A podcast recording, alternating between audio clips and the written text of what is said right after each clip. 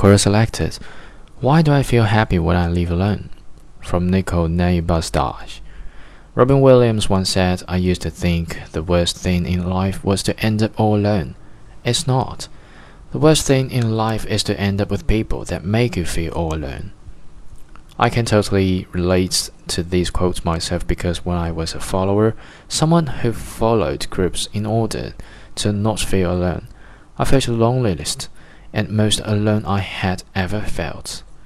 So I stopped following groups I didn't enjoy spending time with. In fact, I started to enjoy spending time with myself. I stopped lying to myself that I was having fun when I weren't. I asked myself the following questions Who do I want to hang out with? Who am I? Once you know who you are, you'll attract the right people. You'll attract people who want to spend time with you because they like you not the character you've created.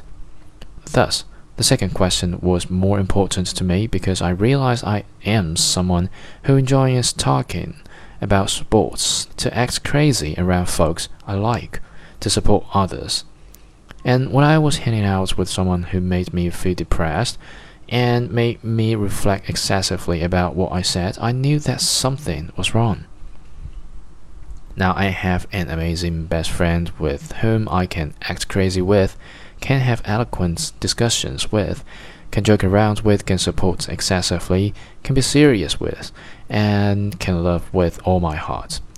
I feel relatively and incomparably happier than I did when I was hanging out with that group in order to cure that loneliness, which ironically only worsened.